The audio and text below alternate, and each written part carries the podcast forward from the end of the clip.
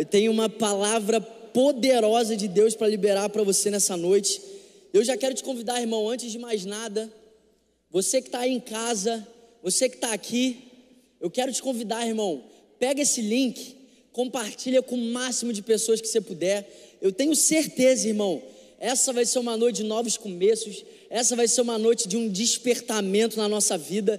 Eu creio no que Deus vai fazer aqui nessa noite, e eu creio que Deus deseja alcançar todas as pessoas. Então, meu irmão, seja um canal de Deus agora. Pega aqui embaixo nesse link, compartilha com todo mundo. Você que está aqui também, querido, vocês que pegam o telefone toda hora, pega aí agora de novo. Entra nesse link do YouTube, copia ele, joga em tudo quanto é grupo, manda para o teu sogro, para tua sogra, vai que Deus pega ele, para de te dar problema. Manda para todo mundo aí, irmão. Hoje vai ser uma noite poderosa.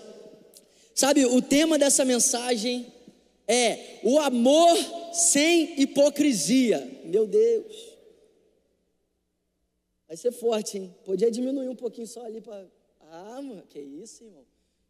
Palmas aí para os voluntários aí da mídia. Glória a Deus, vocês são brabo. Irmão, cara, abre seu coração para essa palavra que eu tenho certeza, irmão, que Deus vai pegar a gente aqui nessa noite. Deus vai transformar vidas, irmão. Eu creio que tem gente anos de evangelho cristão nascido de novo, você vai lembrar dessa noite, irmão como um despertar da paz de Deus para você. Eu creio, cara, que você pode ter chegado aqui nessa noite, nunca ouviu falar de Jesus, nunca entregou sua vida para Jesus, mas essa noite foi Deus que marcou para você viver um novo começo. Eu creio, irmão, que essa vai ser uma noite inesquecível para a gente. Amém? Então eu quero que você abra a sua Bíblia. Já compartilhou o link aí? Já compartilhou? Duas mãos levantadas. Desobediência é pecado, hein, gente? Deus é o mesmo ontem, hoje e sempre, hein? Lembra de Deus fulminando as pessoas lá desobedientes? Vamos lá, gente, olha só. Você sabia que você pode mudar a vida de alguém, irmão? Você pode, você pode ser um canal de Deus para uma pessoa mudar de destino eterno por causa de um link. Irmão, quem ama Deus aqui? Se você ama Deus, você vai mandar isso para alguém, senão você está mentindo. E hoje eu vou falar sobre o amor sem hipocrisia. Meu Deus, Deus já está falando aqui, ó. Ai, Jesus, compartilha aí, gente. Ó, você que está assistindo a gente, coloca um like aqui embaixo. Quanto mais likes esse vídeo tem, mais o YouTube espalha para todo mundo. E eu creio, cara, que vai ter tem pessoas agora recebendo esse link através de vocês e você nunca vai se arrepender por ter mandado ele para alguém. Então vamos lá. Romanos capítulo 12, versículo 9 até o 21. Quem achou? Amém. Se você não achou, a gente tem um telão. Você pode olhar para cá. Romanos capítulo 12, versículo 9 ao 21. Vamos lá, hein? Vou começar a ler. Hein? O amor seja sem hipocrisia. Eu gosto dessa versão. Essa versão aqui é mais crente, irmão. Essa versão aqui é. Hum, o amor deve ser sincero. Essa versão aí está meio. Tempos modernos. Vou ler na minha versão aqui, NA o amor seja sem hipocrisia. Odeiem o mal e apeguem-se ao bem. Amem uns aos outros com amor fraternal. Quanto à honra, deem sempre preferência aos outros. Quanto ao zelo, não sejam preguiçosos. Meu Deus é forte. Sejam fervorosos de espírito, servindo o Senhor. Alegrem-se na esperança, sejam pacientes na tribulação e perseverem na oração.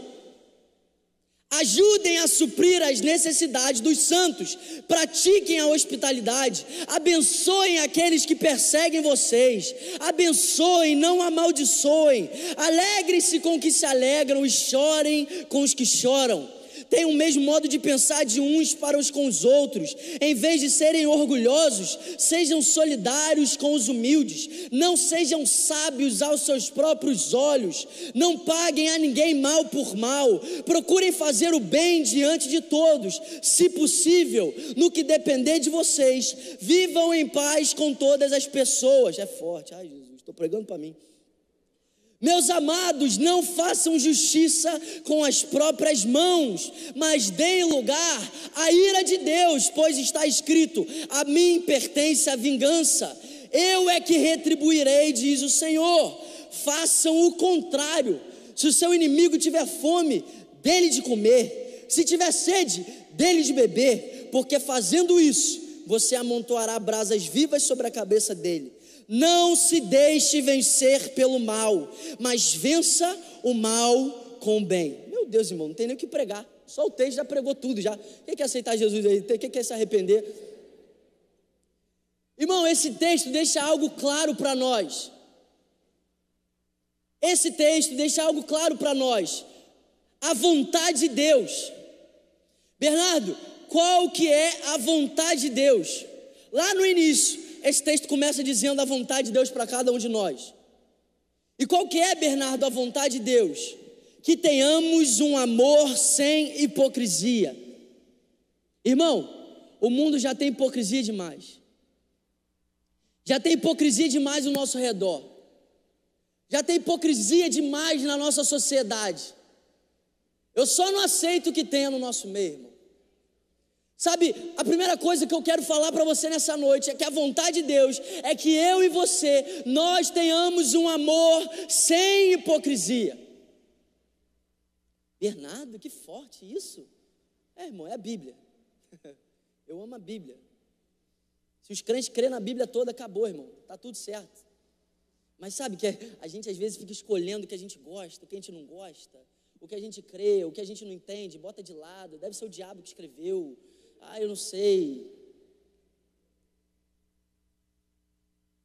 Mas esse texto começa dizendo para nós qual que é a vontade de Deus, um amor sem hipocrisia. Irmão, se a Bíblia está dizendo que o amor deve ser sem hipocrisia, é porque existe amor hipócrita. Sim ou não? E eu creio que Deus deseja alcançar todo hipócrita. Deus me alcançou, eu era o mais hipócrita. Eu creio que a graça de Deus alcança qualquer pessoa, em qualquer estado, em qualquer contexto, diante de qualquer circunstância e situação. Mas eu creio que a mesma graça que alcança transforma. Eu não creio numa graça que te alcança e não te transforma. Eu não creio no evangelho que me salva do inferno, mas não transforma a minha vida, não transforma as minhas intenções, as minhas emoções, o meu estilo de vida, o que eu faço, o que eu deixo de fazer. Eu não creio no evangelho que não transforma a minha mentalidade. E eu creio, através desse texto, que a vontade de Deus é que nós não tenhamos um amor hipócrita. Agora, uma das coisas que eu mais amo da palavra de Deus no Evangelho é que o Evangelho é prático, irmão. Evangelho não é uma teoria que a gente fala e fica tentando descobrir o que a gente tem que fazer. Sabe, a própria palavra de Deus diz: aquele que ouve as minhas palavras e não as pratica é insensato, é tolo. Ou seja, a vontade de Deus é que cada palavra que a gente receba, a gente não simplesmente é, receba ao nosso coração, mas a gente permita que essa mesma palavra transforme a nossa vida. Praticar. A gente precisa praticar aquilo que a gente ouve, porque nós somos responsáveis em praticar as palavras que Deus liberou para nós. Eu e você, a gente tem a responsabilidade de praticar aquilo que a gente ouve. Eu não quero ser tolo para Deus, eu não quero ser insensato para Deus, eu quero praticar as palavras que eu tenho recebido, eu quero botar em prática. Evangelho não é teoria, evangelho não é uma ideia, evangelho não é uma filosofia, evangelho é prática, é vida, é ação. Por isso que a Bíblia diz que fé sem obras é morta. Ou seja, se o evangelho que você diz crer não te leva a viver uma vida que produz algo, esse não é o Evangelho de Jesus. E eu amo esse texto, porque esse texto ele é muito prático. Paulo começa escrevendo: O amor de vocês seja sem hipocrisia. E logo depois ele começa a dar passos práticos do que é uma pessoa que ama sem hipocrisia. Saúde. E hoje eu quero dar para vocês alguns passos, alguns sinais, algumas características de uma pessoa que tem um amor sem hipocrisia. E não importa como você entrou aqui nessa noite, não importa se durante essa palavra você reconhecer que você tem sido um hipócrita, Deus é poderoso para te transformar nessa noite. Deus é poderoso para transformar a sua vida. Tem alguém aqui que foi transformado por Deus, irmão?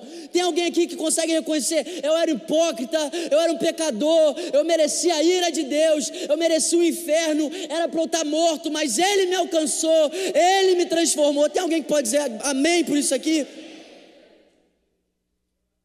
Se Ele me alcançou, Ele te alcança, irmão.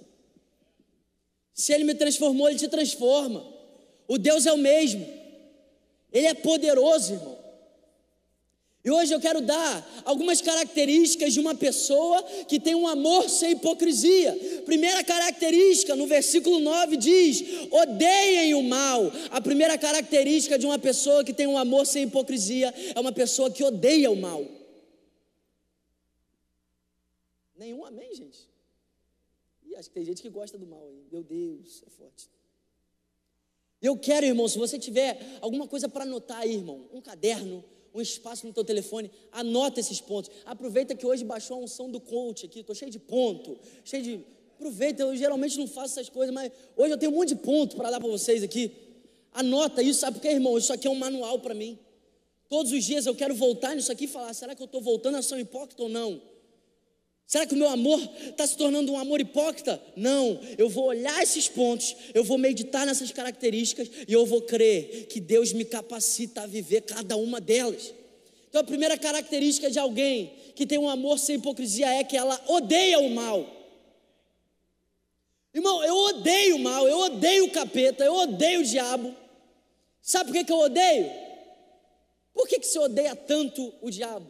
Porque eu sei do que ele fez na minha vida. E quase tudo que eu conheço do diabo, eu conheço porque eu era um semidiabo. Quase tudo que eu conheço do diabo, eu conheço do diabo porque eu me conheço. Sabe por que eu odeio o mal, irmão? Porque eu sei do que o mal tentou fazer na minha vida. Sabe por que eu odeio o mal? Porque eu sei das consequências de viver uma vida em trevas. Sabe por que eu odeio o mal, irmão? Porque eu sou filho da luz. Não tem como, não, não tem como misturar trevas e luz. Não tem como, irmão. Ou você é filho da luz, ou você é filho das trevas, irmão.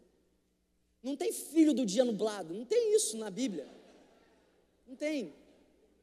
Cariocas não gostam de dia nublado, profético. Não. Forte. Então, a primeira característica que a gente consegue perceber na vida de alguém que tem um amor sem hipocrisia é uma pessoa que odeia o mal.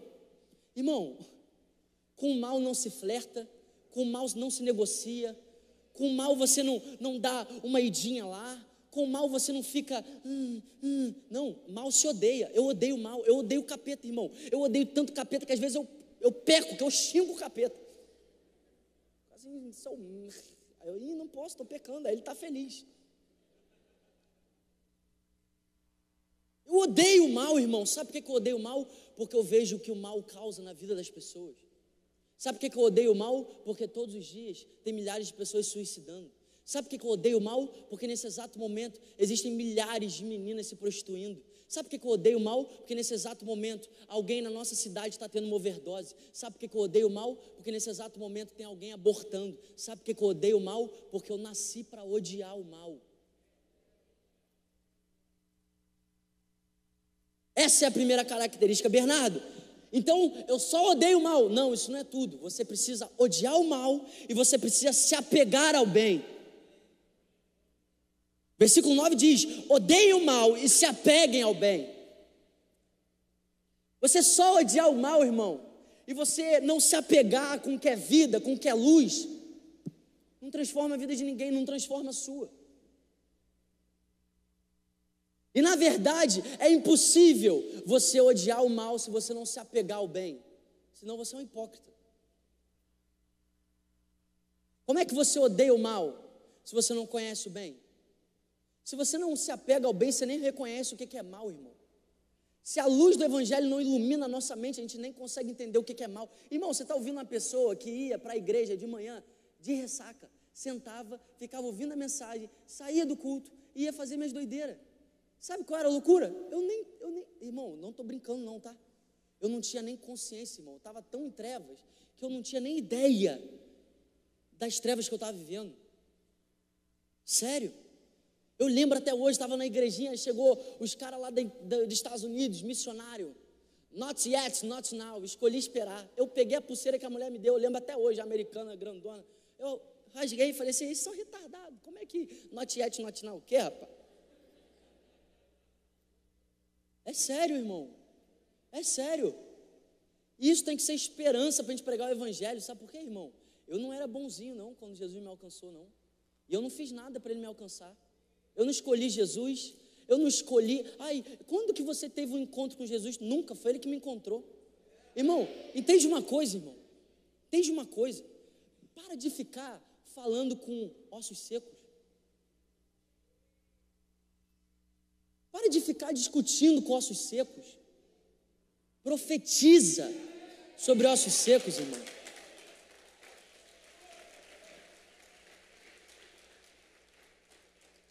Irmão, todos nós um dia estávamos nesse estado. A gente estava nesse estado. Irmão, eu, olha só. Quando eu comecei, quando eu tive um novo começo, eu comecei a contar meu testemunho. E no meu testemunho eu falava assim: é porque eu era de uma igreja hipócrita, eu era de uma igreja religiosa, eu era de uma igreja que o evangelho não era pregado. Até o dia que o Espírito Santo virou para mim e falou assim: para, porque não era culpa deles, você que estava morto. Não era culpa da minha igreja, não era culpa de ninguém, irmão. Eu estava morto, eu estava morto, você também estava, irmão. A Bíblia diz que todos nós estávamos mortos em nossas transgressões, mas Ele nos deu vida. Ele nos deu vida. Sabe o que é o Evangelho, irmão? Não é, é ah, eu acho que eu preciso de Deus. O Evangelho é estar morto e Deus vem com a luz e te ressuscita. Isso é o Evangelho. Então, qual é a segunda característica de alguém que tem um amor que não é hipócrita? Se apega ao bem. Se apega ao bem, o que, que é bom, o que, que Deus tem para mim, quais são as promessas. A presença dele, eu me apego, é meu, é meu. Eu sou herdeiro, eu sou co-herdeiro. Ele me colocou num lugar de merecer, não por mim mesmo, mas pelo sangue dele. Se ele me deu direito, é meu, é meu. Eu me apego ao que é bom. Eu me apego ao bem. Aí sabe qual a loucura? Às vezes a gente quer se apegar àquilo que a gente tem que deixar e deixa aquilo que a gente tem que se apegar. Quer uma prova? Isaías 53 diz que ele levou sobre si as suas doenças. Aí está você aí apegado à doença. Ele levou, levou-o embora.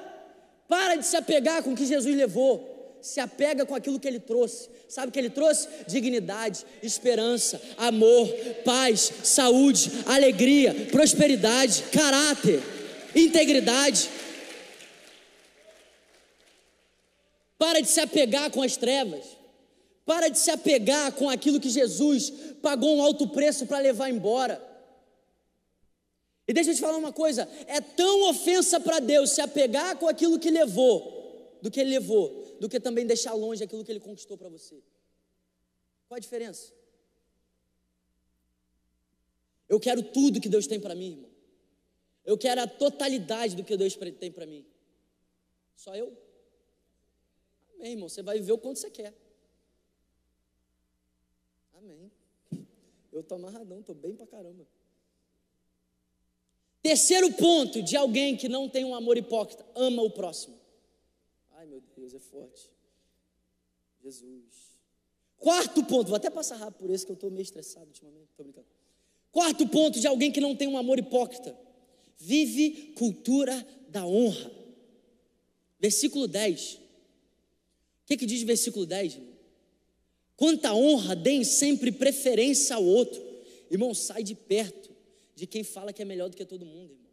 Quer conhecer um homem de Deus?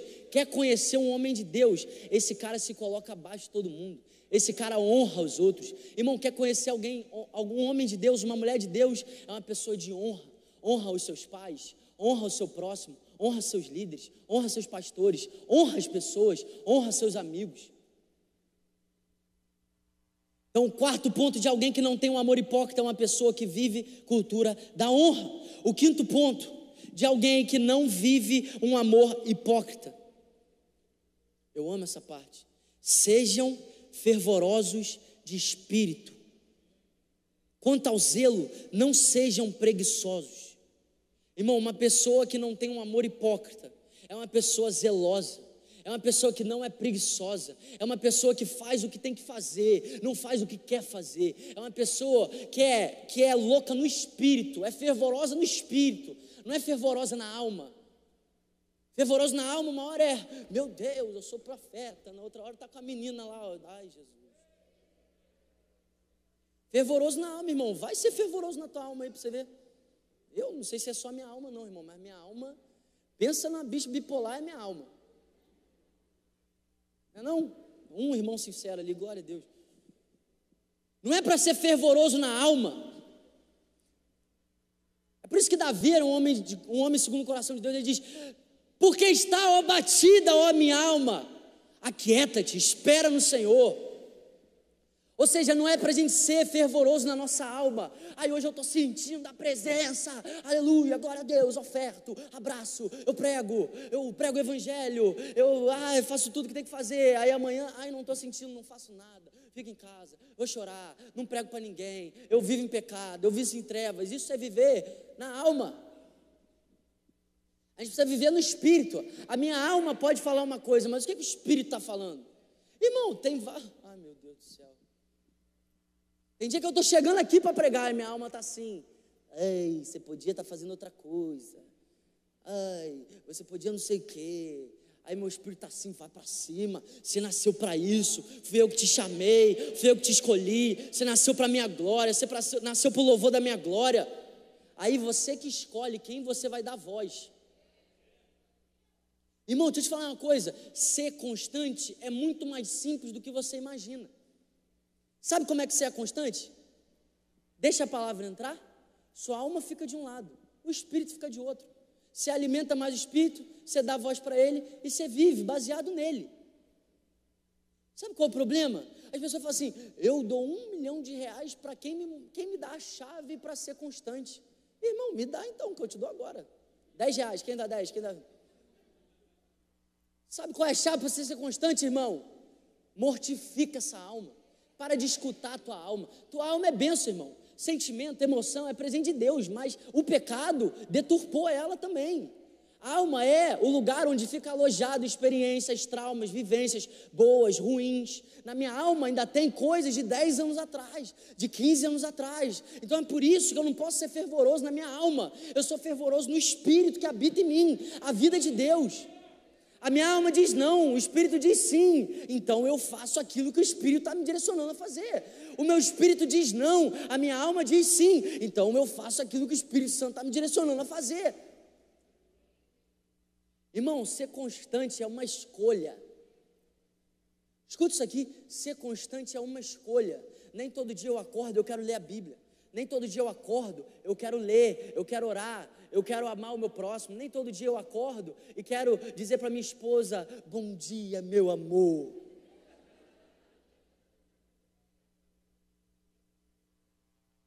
Mas pergunta para ela: qual foi o dia que eu acordei de, de birra? Qual foi o dia? Hã? Nenhum, estou mês, mas agora é Deus. Mas por que, irmão, que não? Porque eu escolhi dar voz ao Espírito. O Espírito Santo nunca me direcionou a ficar de arrogância com os outros. Ai, Jesus, estou pregando para mim, me ajuda.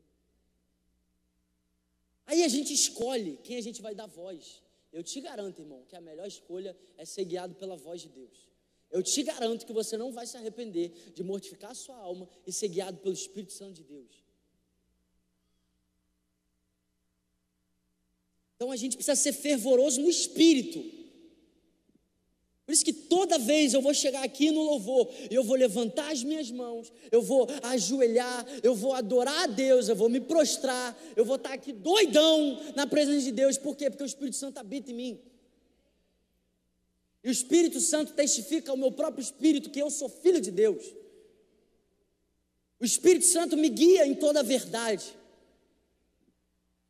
É só a gente escolher alimentar o espírito, dar voz a ele e ser governado por ele. O sétimo ponto de alguém que tem um amor que não é hipócrita. Versículo 12.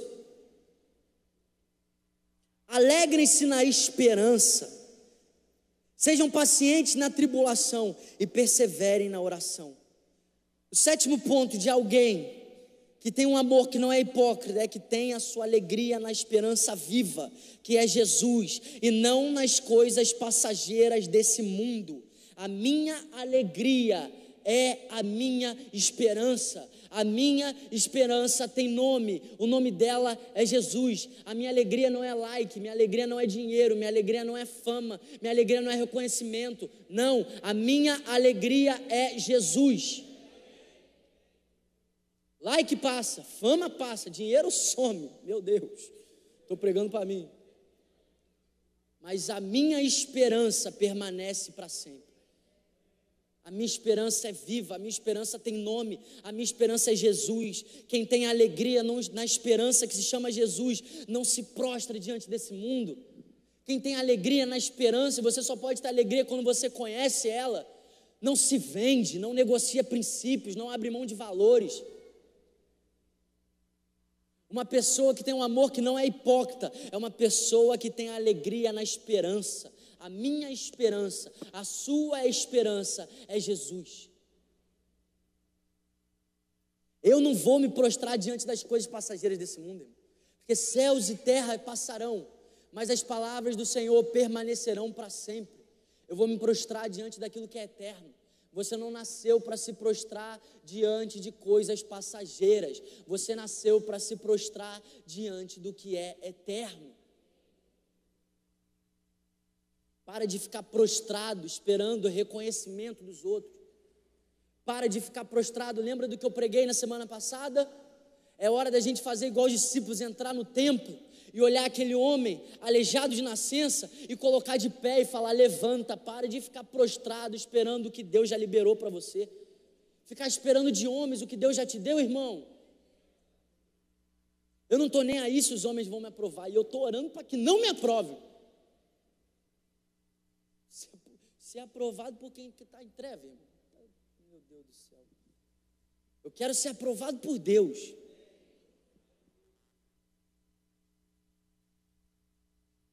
Oitavo ponto de uma pessoa que tem um amor que não é hipócrita. Versículo 14. Agora o negócio vai ficar estreito aqui, irmão. Abençoem aqueles que perseguem vocês. Abençoem e não amaldiçoem. Irmão, o oitavo ponto que a gente precisa de uma autoanálise para entender se o amor que a gente vive não é hipócrita. É se perdoar faz parte do nosso estilo de vida. Oitava característica de alguém que tem um amor que não é hipócrita é uma pessoa que tem um estilo de vida perdoador. Nenhum amém. Quatro amém. Se perdoar faz parte do nosso estilo de vida a gente pode estar tranquilo que a gente não está vivendo um, um amor hipócrita. Agora, se a gente diz que ama a Deus e a gente não perdoa o nosso próximo, irmão, eu não quero saber. Você está aqui, já era, você está ferrado.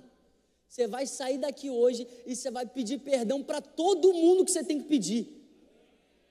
Senão, você é um hipócrita.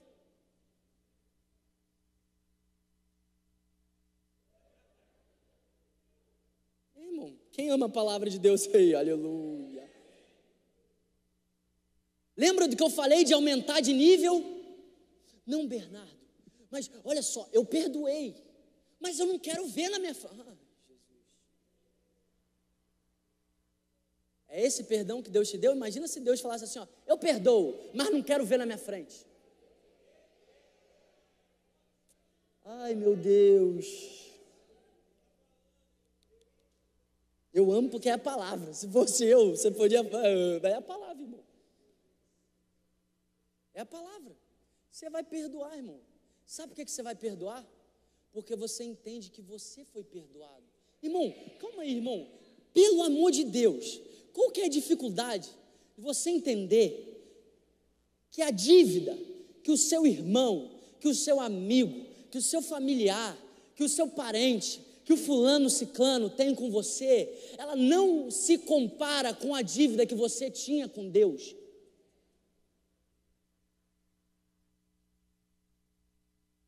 Qual é a dificuldade de entender que o fulano que falou mal de mim, que o fulano que me prejudicou, que o fulano que me amaldiçoou, ele tem uma dívida comigo pequena, perto da dívida que eu tinha com Deus. Lembra da parábola? Como é que é a, parábola do trabalhador, trabalhador infiel? Acho que é alguma coisa disso aí. Vou parafrasear, irmão, que eu não lembro exatamente como é que é. Mas é tipo assim, ó. Morgan, vem cá, Morgan. Vem cá, Morgan. Jesus está dormindo, Morgan. Desperta, ó, tu que dormes. Sobe aqui, Morgan, em nome de Jesus. Vem cá, Caio. Não, não, ele não quer. Tá bom, vem cá, Wellington. Irmão, eu vou, eu vou mostrar o que, que é a hipocrisia em si. Vamos lá. Morgan trabalha para Wellington. Amém? Patrão. Morgan trabalha para Wellington. Só que Morgan tem uma dívida com Wellington. A dívida que Morgan tem com Wellington é de 10 milhões de reais. Jesus. Pensa, está feliz? Num determinado dia, irmão, o Espírito Santo de Deus baixa sobre a vida do Wellington. O Wellington chega e libera Morgan da, da dívida dele. Fala, você. Sério? É? Você está livre da sua dívida. Vai, mano, mano, é 10 milhões, mano. 10 milhões! Aí! Agora, sabe qual é a hipocrisia, irmão? Vem cá, Renato. Fica aqui. Aí Morgan foi liberado de uma dívida de 10 milhões de reais, irmão. Pensa. Só que aí Morgan, mano, endemoniado. Ele lembrou ele lembrou que Renato devia 10 mil reais para ele. Morgan acabou de ser liberado de uma sentença de uma dívida de 10 milhões. E ao invés de estar constrangido com isso, Morgan vai cobrar Renato. Cobre, irmão, 10 mil reais, cobre. Irmão, olha isso aqui. Agora, agora eu vou te dizer uma coisa. Fica os três aqui. Fica os três aqui. Esse aqui é Jesus. Tá? Jesus negão. Presta atenção. Calma aí, gente, me ouve. Ó, esse aqui é Jesus, tá? Esse aqui é você. E essa aqui é a pessoa que você tem que perdoar.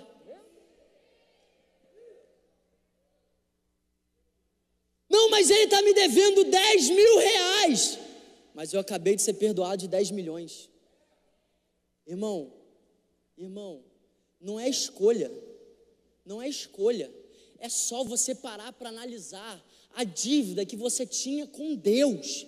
Qual é a dívida que você tinha com Deus? Irmão, a dívida que você tinha com Deus é tão cara que só quem pôde pagar foi o filho dele morrendo na cruz. Então agora, irmão, se você não quiser ser um hipócrita, você vai perdoar todo mundo que você tem que perdoar. Porque a dívida que essa pessoa tem com você é muito pequena perto da que você foi liberado. Amém. Amém, é isso. Obrigado, gente. Como que eu não libero meu irmão, cara? Vamos lá. Eu sei, você já está pensando em pegar o telefone. É, pode, fique em paz, daqui a pouco você faz. Agora eu vou para o nono ponto de alguém que tem um amor que. Vocês entenderam isso aqui, gente? Amém. Eu não estou preocupado se vocês vão gritar, aplaudir, não. Só estou preocupado se vocês vão botar em prática. Quem vai botar em prática aqui? Vamos lá, irmão. Vamos lá, irmão. Quem vai botar em prática isso aqui? Amém. Eu não quero ser um hipócrita. Eu não quero que você seja também. O nono ponto de alguém que vive um amor que não é hipócrita. Versículo 19. Meus amados, não façam justiça com as próprias mãos, mas deem lugar à ira de Deus, pois está escrito: A mim pertence a vingança, eu é que retribuirei, diz o Senhor. A nona característica de alguém que tem um amor que não é hipócrita é alguém que confia no Deus que serve. É alguém que detesta a justiça própria. Irmão, eu não estou nessa terra para fazer justiça própria. Eu não estou nessa terra para me justificar. Eu não estou aqui para fazer justiça com as minhas próprias mãos. Não, eu confio no Deus que eu sirvo. O Deus que eu sirvo é o justo juiz. Irmão, deixa eu te falar uma coisa. Sabe o que, a Bíblia diz? Se alguém dá um tapa na tua cara, tu oferecer a outra, não é porque você é crente e agora você virou otário, não. Porque tem gente que fala, não, é porque agora eu sou crente, eu tenho que ser otário. Não é por isso. É porque você serve o justo juiz, irmão. E o tapa de Deus na cara dela vai doer muito mais do que o dela na tua. Tô brincando, tô brincando.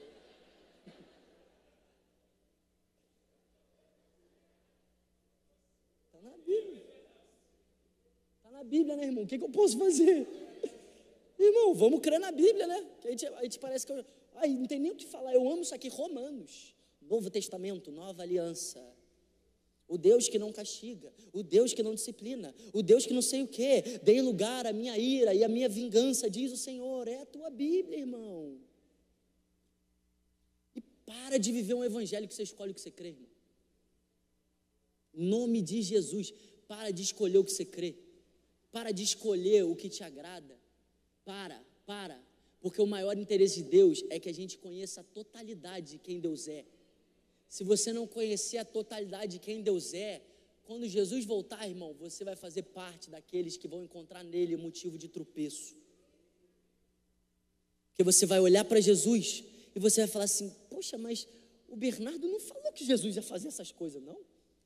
Mas graças a Deus que eu falei. Não tem culpa diante disso. Para de escolher o que te convém, irmão. Para de escolher o que te agrada. Evangelho é abrir mão do que te agrada. Irmão, olha só, irmão. A minha crença só é genuína quando eu aceitei tudo que está escrito. Se você crê numa parte, se você crê numa parte, você está crendo num Deus deformado. É, irmão, é. A gente está na geração que você não pode falar de juízo. Ai, meu Deus, juízo. Aí a Bíblia diz que justiça e juízo são a base do trono de Deus. Vamos lá, irmão, pelo amor de Deus, vamos crer no Evangelho completo. Vamos crer na Bíblia. Vamos crer na Bíblia. Deus é bom, irmão. Deus é bom. A única coisa que você precisa entender é que Deus é bom. Deus é bom. Deus é bom. A maior surpresa que você vai ter quando você encontrar Deus é que Ele é muito melhor do que você imaginava. E eu amo Apocalipse 19. Porque Apocalipse 19 diz que existe uma grande multidão cantando e agradecendo a Deus pelos atos de justiça dele. E sabe qual é a loucura? Hoje, a gente não, pode falar que a igreja adora os atos de justiça de Deus. Alguma parte da igreja. Mas eu creio que o que Deus vai fazer nesse tempo é começar a mostrar que é Ele. É Ele. E quem questionava os atos de justiça eu creio que lá em Apocalipse, diante de Deus, vai estar entoando uma canção, agradecendo a Deus pela sabedoria dele, pelo poder dele, pela graça dele, pela misericórdia dele. Tardio em irar-se. Ai, Jesus, é forte. Hein? Quem gostou desses nove pontos aqui, irmão? Mas talvez você não gostou. Talvez você fosse, talvez, irmão, você ouviu essa palavra inteira e você está doido para ir embora. Você está falando assim, esse moleque aí se acha, hein? Meu Deus, está me chamando de hipócrita. Está falando que eu não vivo isso, não vivo aquilo. Está me chamando de hipócrita, Bernardo. Ah, só porque eu não vivo isso, eu sou um hipócrita. Ah, mas o que, que, é isso, cara? É a Bíblia que está falando, irmão. E a, o primeiro ponto para você ser transformado é reconhecer. Se eu não tivesse reconhecido a minha hipocrisia, eu era hipócrita até hoje. E a melhor coisa na minha vida foi reconhecer, não só a minha hipocrisia, mas a minha perversidade, a minha imoralidade, o meu pecado, tudo. Agora, talvez você está ouvindo todos esses pontos, você está se perguntando, Bernardo, é impossível de viver isso. Eu não vou pedir para você levantar a mão, não, irmão, mas eu sei que tem um monte de gente aqui pensando nisso. Bernardo, é impossível viver isso. Mas sabe de uma coisa, irmão? Isso é uma grande mentira. Sabe por quê? Você tem tudo o que você precisa para viver essa realidade. Deixa eu te falar uma coisa, irmão. Sabe esses nove pontos que eu acabei de falar? Você tem tudo o que você precisa para viver essa realidade. Você tem tudo que você precisa para viver essa realidade. Não existe desculpas para você não viver isso aqui. Eu vou repetir: você tem tudo que você precisa para viver essa realidade, esse estilo de vida. Bernardo, não é possível. Eu preciso. O que, que eu preciso? Você precisa do Espírito Santo de Deus, a vida de Deus dentro de você. Até porque nenhum ser humano consegue viver essa realidade distante de Deus. Nenhum ser humano consegue viver essa realidade longe da presença de Deus. Nenhum ser humano consegue viver esse padrão se o Espírito Santo de Deus não fizer morada dentro dele. Você tem tudo o que você precisa para viver uma vida e ter um amor que não é hipócrita. Agora, sabe qual é a raiz da hipocrisia? Não são as nossas falhas, não são as falhas que todos nós cometemos. A raiz da hipocrisia é dizer que a gente ama Deus e não o busca desesperadamente. A raiz da hipocrisia não é teu comportamento. A raiz da hipocrisia é você dizer que você ama Deus, mas não busca Ele desesperadamente. Irmão, você não está entendendo o que Deus vai fazer aqui nessa noite, irmão. E sempre que Jesus ia curar alguém, ele ia na raiz. Porque se não for na raiz, não é total, não é pleno. Não adianta ficar cortando o mal pelo meio, cortando no meio, cortando um pouco mais em cima. Mal se corta pela raiz.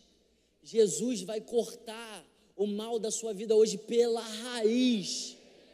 Pela raiz, irmão. Se nós dizemos que amamos a Ele, por que, que a gente não busca Ele cada dia mais? Se nós amamos a Ele, porque nós o trocamos por outras coisas? Se nós amamos a Ele, por que, que nós não mergulhamos na Sua palavra? Por que, que nós não gastamos tempo diante da presença dEle? Por que, que nós não deixamos essa palavra entrar no mais profundo do nosso ser e transformar a nossa vida? Se a gente diz que ama Ele, por que, que a gente não busca Ele a cada dia mais, desesperadamente? Jeremias capítulo 29, versículo 12 e 14. Então vocês me invocarão, se aproximarão de mim em oração, e eu os ouvirei. Jeremias 33, 3: Clama a mim, responder-te-ei, e anunciar-te-ei coisas grandes ocultas que não sabes. Osés capítulo 6, versículo 3: Conheçamos e prossigamos em conhecer o Senhor, como o amanhecer, a sua vida é certa, ele descerá sobre nós como a chuva conheçamos e prossigamos em conhecer. Pelo amor de Deus, irmão, existe mais. Não, mas eu já sou crente há 10 anos, eu já sou crente há, há 7 anos, existe mais, irmão. Hoje nós conhecemos, hoje nós vemos um reflexo obscuro como num espelho, mas chegará o dia que nós conheceremos a Ele como somos conhecidos. Existe mais, irmão. Para de pensar que o melhor tempo do Evangelho já passou. Existe mais. O melhor tempo para ver o Evangelho é hoje. Existe mais de Deus para você, irmão. Você nasceu para conhecer a Cristo. Você nasceu para buscar Ele de todo o seu coração. Você nasceu para isso. Existe mais. Para de vir para o culto como se fosse só mais um encontro. Para de acordar amanhã como se fosse, ah, é um domingo. Existe mais de Deus.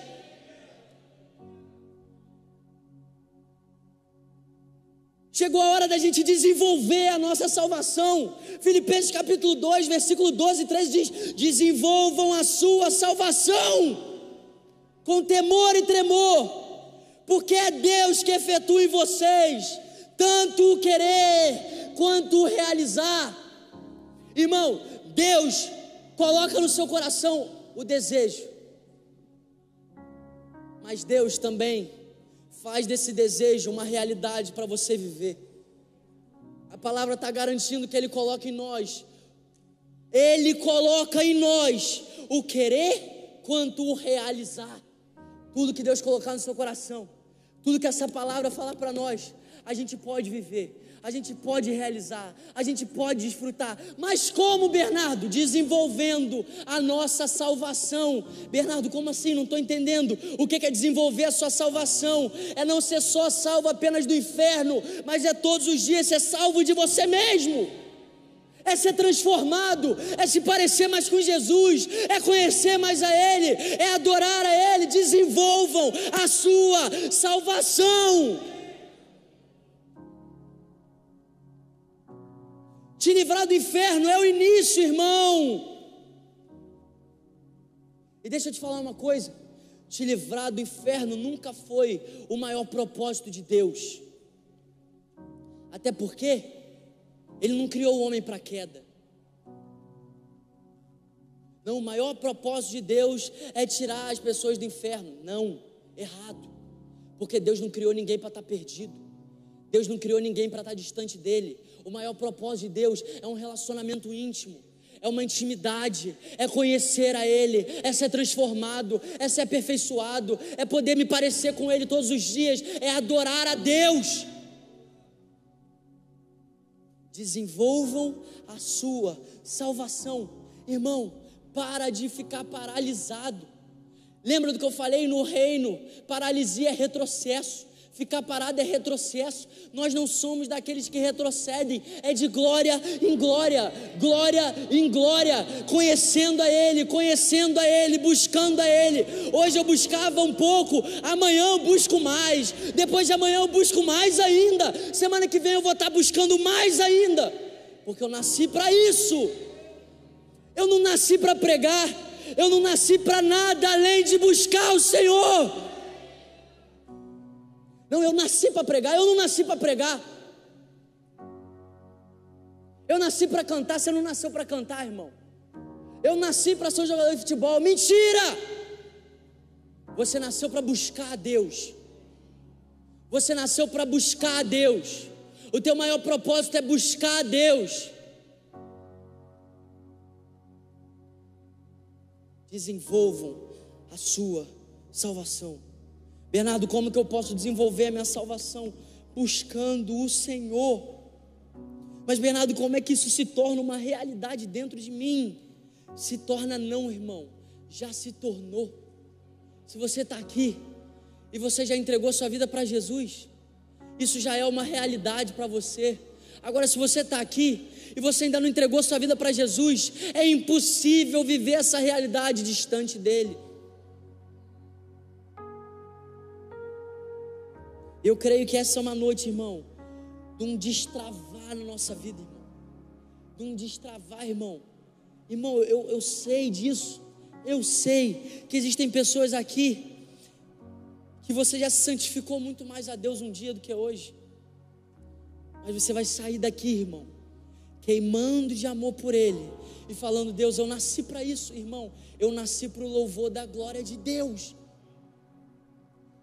O Bernardo pregador vai passar. Bernardo líder do Next vai passar. Ramon baixista vai passar. Ivan guitarrista vai passar, mas sabe o que, que não vai passar? Bernardo adorador, Ivan adorador, Ramon adorador, nós passaremos a eternidade adorando a Deus, adorando a Deus com tudo que nós somos, adorando a Deus com tudo que nós temos. Nós nascemos para o louvor da glória de Deus. O Espírito Santo te habilita a viver essa realidade, irmão. Sabe, a Bíblia diz em Romanos 8 que o mesmo Espírito que ressuscitou Jesus dos mortos, ele habita em nós. No contexto de Romanos 8, Apóstolo Paulo está querendo dar uma garantia para aquelas pessoas, para a igreja em Roma, que eles ressuscitariam. Qual é a garantia? Que eles ressuscitariam, que o mesmo Espírito que ressuscitou Jesus dos mortos habita nele. Agora, o Espírito Santo, ele não apenas ressuscitou Jesus dos mortos. Bernardo, o que, que o Espírito Santo fez em Jesus? O Espírito Santo não apenas ressuscitou Jesus dos mortos, o Espírito Santo habilitou Jesus a viver uma vida extraordinária. O Espírito Santo habilitou Jesus a viver uma vida de temor. O Espírito Santo habilitou Jesus a viver uma vida de devoção. O Espírito Santo habilitou Jesus a viver uma vida de integridade. O Espírito Santo habilitou Jesus a viver uma vida para a glória de Deus. O Espírito Santo habilitou Jesus a fazer sinais, maravilhas, prodígios. Deixa eu te falar uma coisa, irmão. Tudo que o Espírito Santo fez em Jesus, Ele faz em nós. Sabe por que, que diz que o mesmo Espírito que ressuscitou Jesus dos mortos? Porque a morte é a maior impossibilidade.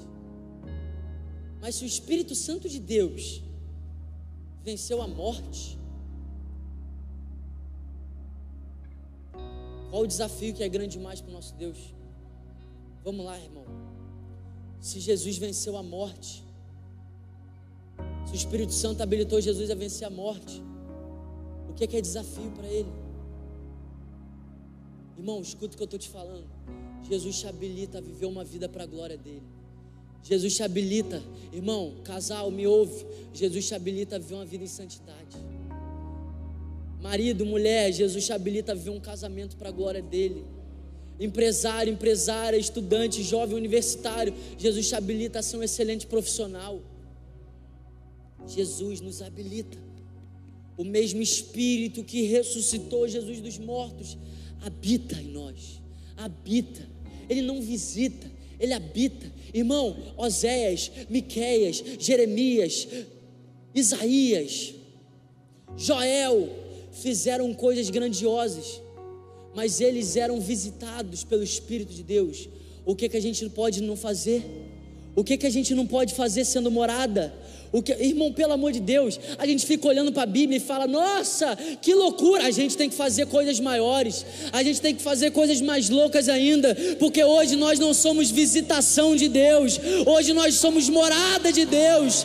Deus habita em nós, Deus habita em nós, Deus habita em nós. O mesmo Espírito que ressuscitou Jesus dos mortos habita em você. Não não existe impossível para Deus. Nós servimos a um Deus que desconhece o impossível.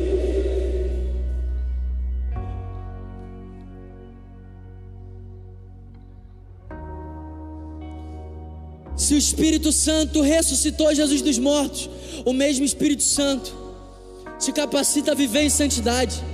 Se o mesmo Espírito Santo que Jesus ressuscitou Jesus habita em nós, o Espírito Santo me capacita a viver os princípios, a viver uma vida íntegra, a viver uma vida de caráter, a viver uma vida o louvor da glória de Deus.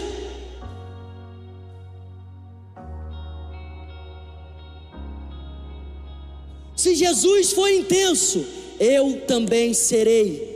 Se Jesus foi íntegro, eu também serei. Se Jesus buscou a Deus desesperadamente, eu também buscarei. Se Jesus foi um homem puro, eu também serei. Porque nesse mundo nós somos assim como Ele é. 1 João capítulo 4, versículo 17 porque nesse mundo nós somos assim como Ele é. Ah, Bernardo, mas isso é um mistério muito grande. É um mistério muito grande viver esse estilo de vida. É algo que está tão distante, é algo que está tão longe de mim. Eu não consigo, eu não consigo, é impossível, é um mistério, eu não consigo. Colossenses capítulo 1, versículo 26 e 27. o mistério que esteve escondido durante séculos e gerações, mas agora foi revelado a nós, a estes Deus quis dar a conhecer a riqueza da glória desse mistério entre os gentios, que é Cristo em vocês, a esperança da glória. Todo mistério foi revelado todo mistério foi revelado. A nossa esperança é Jesus. A nossa esperança é Jesus. O meu amanhã não é incerto, porque todo mistério foi revelado. O meu amanhã é Jesus. O meu futuro não é incerto, porque todo mistério que estava oculto foi revelado. Cristo em nós, a esperança da glória.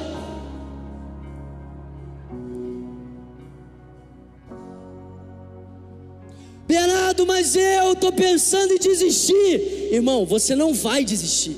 Você não está entendendo, irmão. Você não vai desistir, porque Cristo em você é a esperança da glória. Ah, Bernardo, mas eu estou nesse exato momento pensando em tirar a minha vida. Você não vai tirar a sua vida, porque Cristo em você é a esperança da glória. Ah, Bernardo, eu estou abrindo mão de viver o Evangelho. Você não vai abrir mão porque Cristo em você, a esperança da glória. Mas sabe de uma coisa, irmão? Tudo isso, toda essa realidade, ela começa a afetar a nossa vida quando nós queremos conhecer a Deus. E sabe o que, que eu tenho declarado? Eu tenho declarado que a minha geração vai ser uma geração de homens como Paulo mulheres como Paulo, jovens como Paulo, adolescentes como Paulo, porque disse: olha o que, que Paulo fala, mas o que para mim era lucro, eu considerei perda por causa de Cristo. Na verdade, eu considero tudo como perda por causa da sublimidade do conhecimento de Cristo Jesus, o meu Senhor. Por causa dele, eu perdi todas as coisas e as considero como lixo para ganhar a Cristo e ser achado nele. Irmão, irmão, quando a gente conhece o Deus que a gente serve, irmão, quando a gente conhece o Deus que a gente serve, irmão, tudo perde a importância, cara. irmão, que a gente precisa é conhecer a Deus. Conhecer a Deus. Sabe qual é o meu maior desejo? Conhecer a Deus. Sabe qual é o meu maior objetivo? Conhecer a Deus. Sabe qual é o meu maior chamado?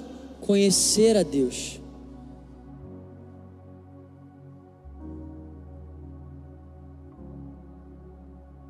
E considerar tudo como perda. Sabe, irmão?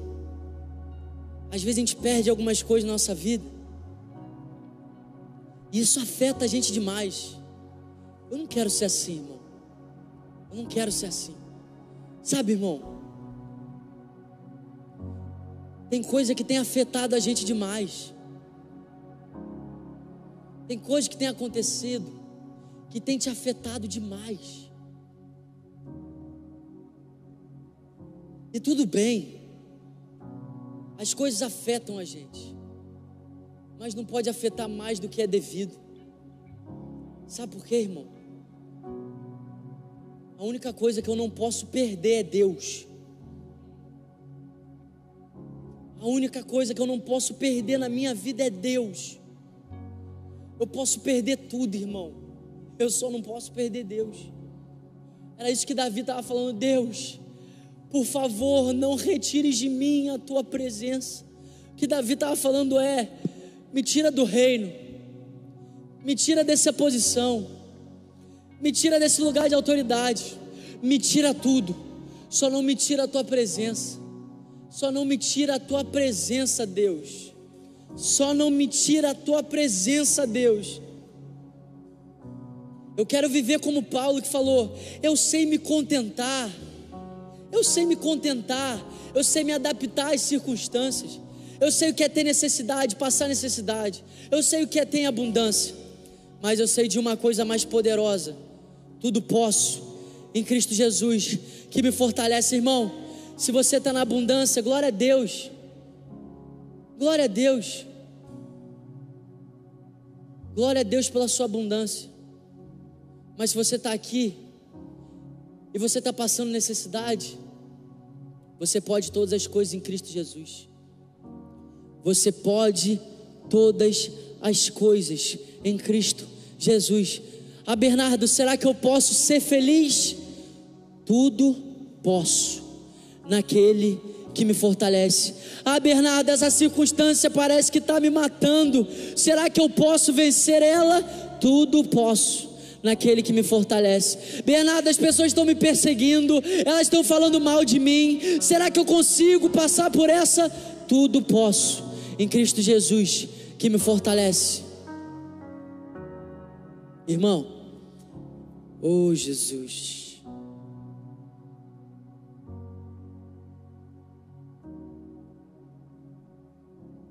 Sabe, eu sou grato a Deus porque hoje eu tenho abundância.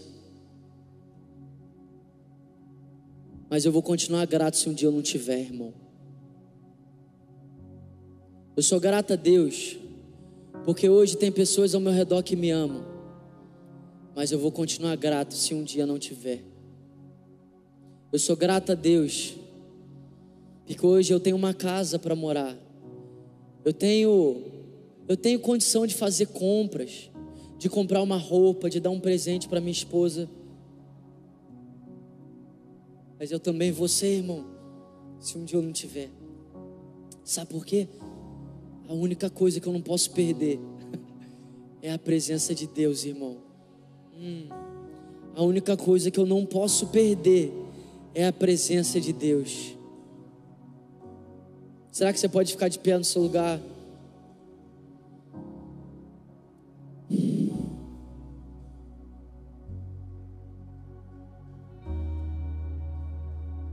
Sabe de uma coisa, irmão? Escuta isso aqui, eu já estou terminando. Escuta isso aqui.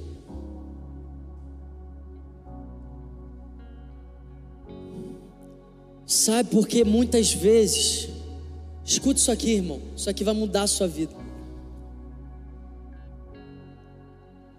Sabe por que, que a maioria das vezes a gente vive um amor hipócrita? Porque a gente não conhece o amor de Deus por nós.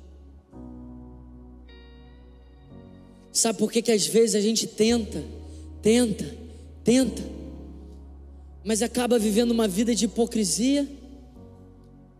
Porque a gente não conhece o amor de Deus por nós.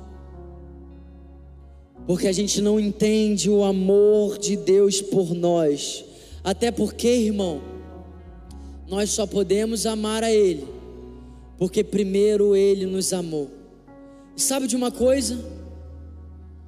Deus trouxe a gente aqui nessa noite, para a gente nunca mais viver um amor hipócrita.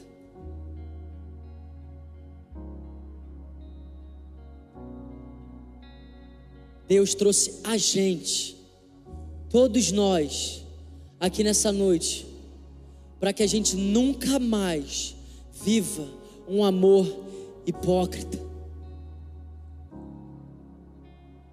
Bernardo, como que eu nunca mais vivo um amor hipócrita? Conhecendo o amor de Deus por você. Quero que você feche seus olhos. Sabe por quê? Que você não está conseguindo amar a Deus da maneira que Ele merece ser amado? Porque você não aceita o amor dele por você. Sabe por quê? Que nessa noite você viu que o seu amor estava sendo hipócrita? Porque você ainda não aceitou o amor dele por você. Sabe qual é o convite de Deus para a gente aqui nessa noite? Filho, aceita o meu amor. Nós amamos a Ele, Porque Ele nos amou primeiro. Sabe, eu creio que Deus está fazendo duas coisas aqui nessa noite. Deus está falando com um tipo de gente aqui. Com dois tipos de gente aqui. A primeira é: você ama Deus, você nasceu de novo, você é filho, você viveu um novo começo, mas você viu que sua vida está distante desse padrão de um amor sem hipocrisia. Deus nessa noite está gerando em você um profundo arrependimento, um arrependimento que não te condena, nem te traz culpa, mas um arrependimento que te transforma. E o segundo tipo de gente, você está aqui, você nunca entregou sua vida para Jesus, e você precisa viver um novo começo. Você precisa entregar a sua vida nas mãos de Jesus. Você precisa ser salvo. E para ambas as situações, Deus faz a mesma coisa. Deus tem um método para te levar a viver um amor sem hipocrisia. O método de Deus é te mostrar o quão amado você é. Hum. Feche seus olhos. Você é amado, irmão. Você é amada, irmã. Jovem, jovem. Você é amado. Você é amada. Deus te ama. Deus te ama. Deus te ama. Deus tem um milhão de motivos para não nos amar, mas o amor dele continua sendo mais forte do que cada um desses motivos. Deus é apaixonado por você. Deus te ama. Deus te ama. O que transforma a sua vida nessa noite não é a sua disposição para viver de maneira diferente o que transforma a sua vida nessa noite é o amor de Deus. O amor de Deus. O amor de Deus. Deus te ama. Você pode estar em trevas.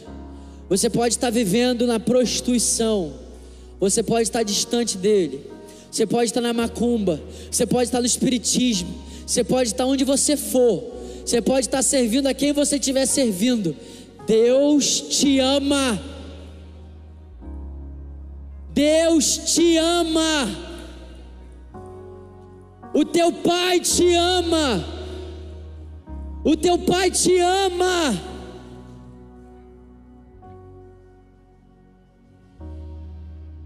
A única coisa que eu e você a gente tem que fazer aqui nessa noite é: Deus, se você me ama desse jeito, com essa intensidade, eu vou receber esse amor. Eu quero receber o seu amor, Jesus. Eu quero receber o seu perdão.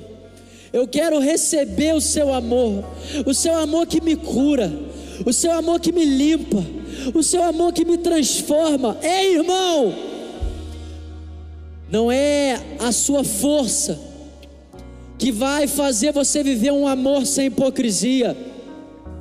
A única coisa que te habilita a viver um amor sem hipocrisia, é você receber o amor dEle, o perdão dEle, a graça dEle, se apegar ao que é bom nessa noite. Você é amado, eu quero orar com você. Eu quero orar com você. Você que entrou aqui nessa noite, e você tem a humildade de reconhecer que a vida que você está vivendo está longe da vida que Deus tem para você. Sabe, irmão, a sua vida pode estar tá longe da que Deus tem para você, mas Deus está mais próximo do que você imagina de você. Pai, eu te peço, Senhor, em nome de Jesus, Venha com o seu amor aqui nesse lugar, Pai. Vamos lá, Senhor. Venha com o seu amor nesse lugar. Eu te peço, Pai, em nome de Jesus, venha com o seu amor aqui nesse lugar. Isso, Senhor. Sim, Senhor. Sim, Senhor. Xarabandeaçou. Shekararabomandarabababababababachê. Receba o amor de Deus. Receba o perdão. Receba a graça. Seja encontrado pelo amor de Deus. O amor que lança fora todo medo. O amor que te cura. O amor que te cura nessa noite. O amor que te constrange. O amor que te liberta. O amor que te salva. O amor que te habilita a viver uma vida sem hipocrisia. Uma vida para a glória de Deus. Você nasceu para a glória de Deus. Seja encontrado.